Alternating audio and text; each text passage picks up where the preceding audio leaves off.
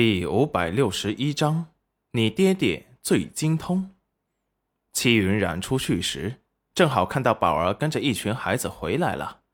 只见他手中小心翼翼地捧着个鸟窝，后面还跟着一群小不点儿。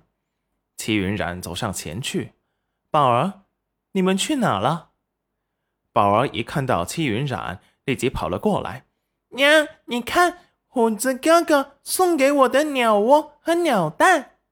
几个小萝卜头见到戚云染也不怕，脆生生的叫着：“冉冉姨！”戚云染温和的看着他们，拿出早就准备好的好吃的，每个孩子都分了一点。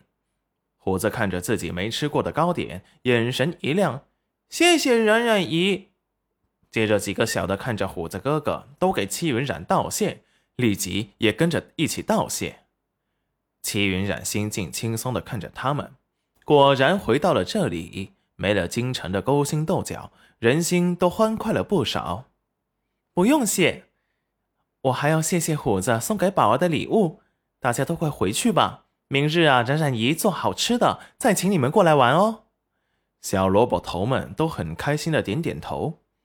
那宝儿妹妹，我们就回去了，明日再见哦。宝儿有些舍不得的看着他们，在京城时还没有人跟他这样一起自由自在的玩过呢。以前虽然轩哥哥也很宠他，可是宫里的规矩多，轩哥哥总是这也不许那也不行的。和虎子的哥哥他们就不一样了，跟他们一起玩，心里也没有什么压力，无拘无束，大家想说什么就说什么。他今日很开心，还没有玩够呢。不过半天，他就喜欢上了这里。戚云然挑眉的看着宝儿，说道：“宝儿，虎子哥哥出来这么久，他们的娘也会担心。等他们先回去，让他们娘放心。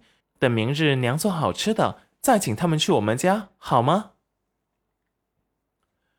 宝儿一听他们的娘也会担心，立即说道：“那虎子哥哥，我们明日再见了。你答应给我抓的大鸟。”还没有抓哦，虎子点点头。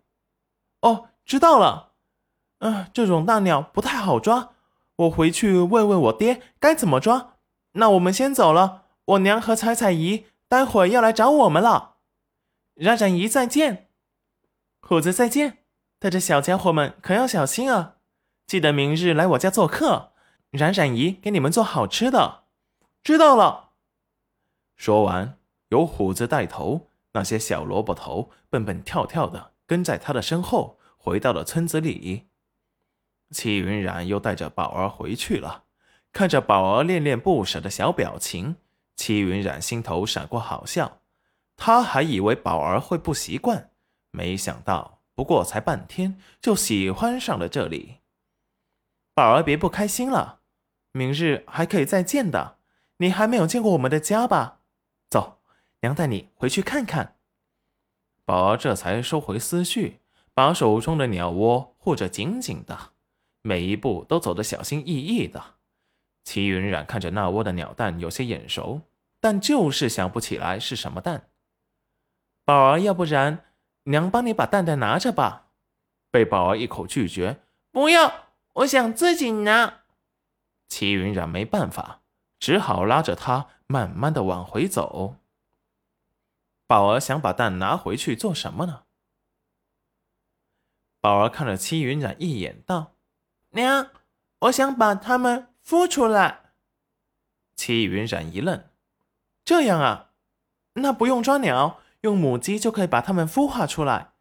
不过还得看看它们这些鸟蛋有没有坏。”宝儿瞪着一双黑葡萄般漂亮的大眼睛：“真的吗？自然是真的。”娘什么时候骗过你？这种事情啊，你爹爹他最精通。你爹爹他最精通，我们快回去请他帮忙吧。